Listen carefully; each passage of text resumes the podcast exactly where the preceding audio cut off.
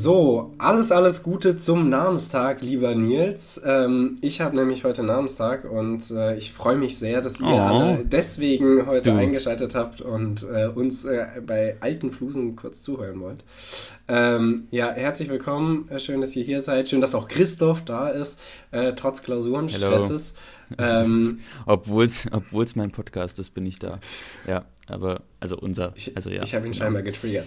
Ähm, Gott, oh Gott. Äh, ja, nein, heute ist tatsächlich mein Namenstag, weil Nils äh, keinen eigenen Namen, Namenstag bekommt, was ich eine Frechheit finde, und beruft sich dann halt auf Nikolaus, ne? Und da das der Tag des heiligen Nikolaus ist, ähm, ist das mein Namenstag. Und so kommen wir auch schon zum ersten Fakt, nämlich zu meiner Erzählung, was ich euch heute mitgebracht habe. Heute ist ja der St. Nikolaustag, der 6. Dezember. Und da habe ich euch äh, natürlich ähm, was vom Nikolaus mitgebracht. Und da ihr nicht hier bei mir seid und keine Schokolade bekommen könnt, kriegt ihr ein paar Flusen. Ähm, und so erzähle ich euch die Geschichte von Nikolaus von Myra. Nikolaus von Myra ähm, ist einer der bekanntesten Heiligen der Ostkirche und der lateinischen Kirche. Sein Gedenktag, der 6. Dezember, wird, in der, wird im gesamten Christentum begangen und ist mit zahlreichen Bräuchen verbunden. Jetzt erstmal kurz zu seiner Geburt, das ist nämlich ganz, äh, vor allem zu seinem Tod, das ist ganz spannend. Ähm, er, er, wurde nämlich. Vor allem zu seinem Tod. Ja, er wurde nämlich, man, man weiß nicht ganz, wann er geboren ist, das ist ja in Ordnung, zwischen zwei, 270 und 286 nach Christus in Pantara. Ach, krass.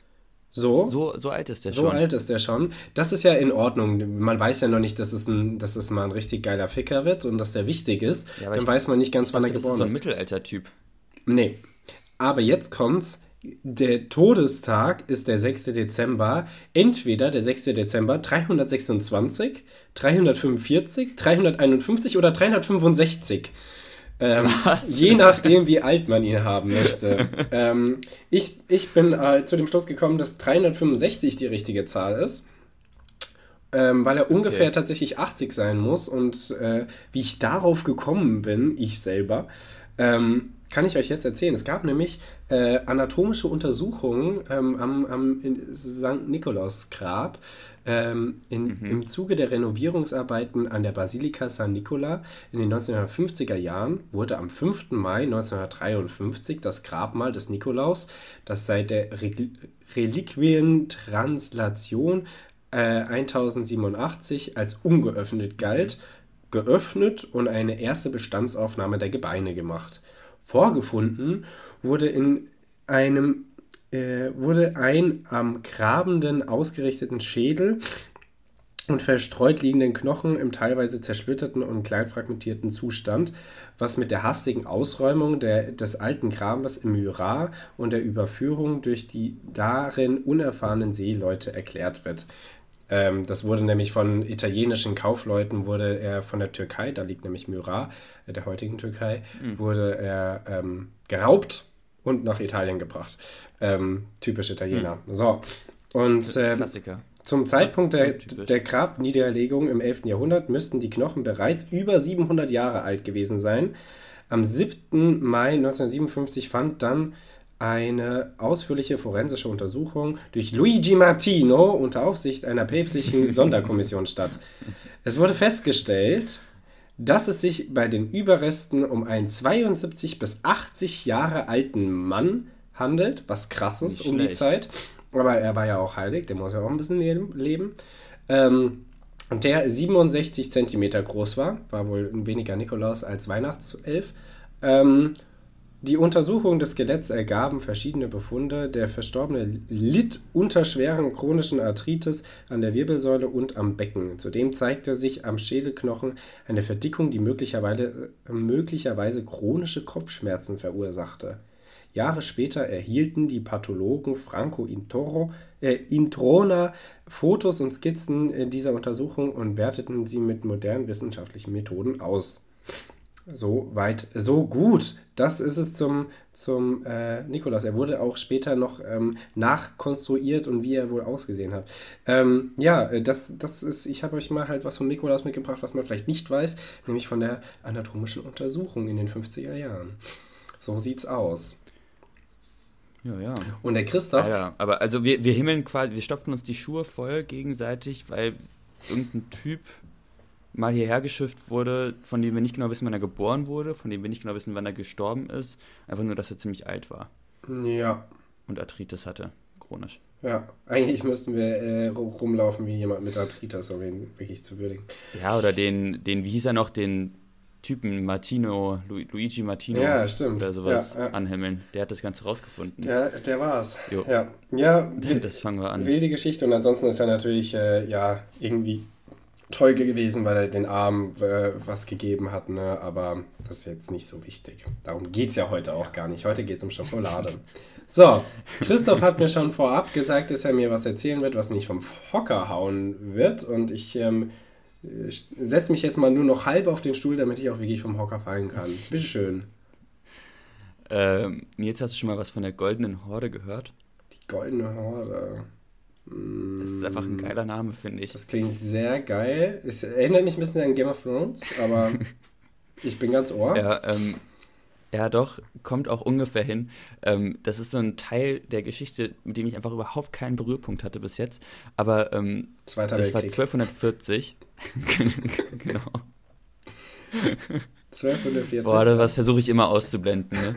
äh, nee, aber 1240 ähm, hat im Zuge der Invasion, hat, eine, hat die goldene, äh, der Invasion Russlands, hat die goldene Horde der Mongolen unter Batu Khan äh, Kiew massakriert.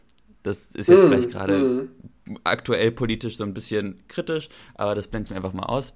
Ähm, und einfach, die haben ein Gebiet ähm, von Osteuropa bis nach Westsibirien erobert, die Boys.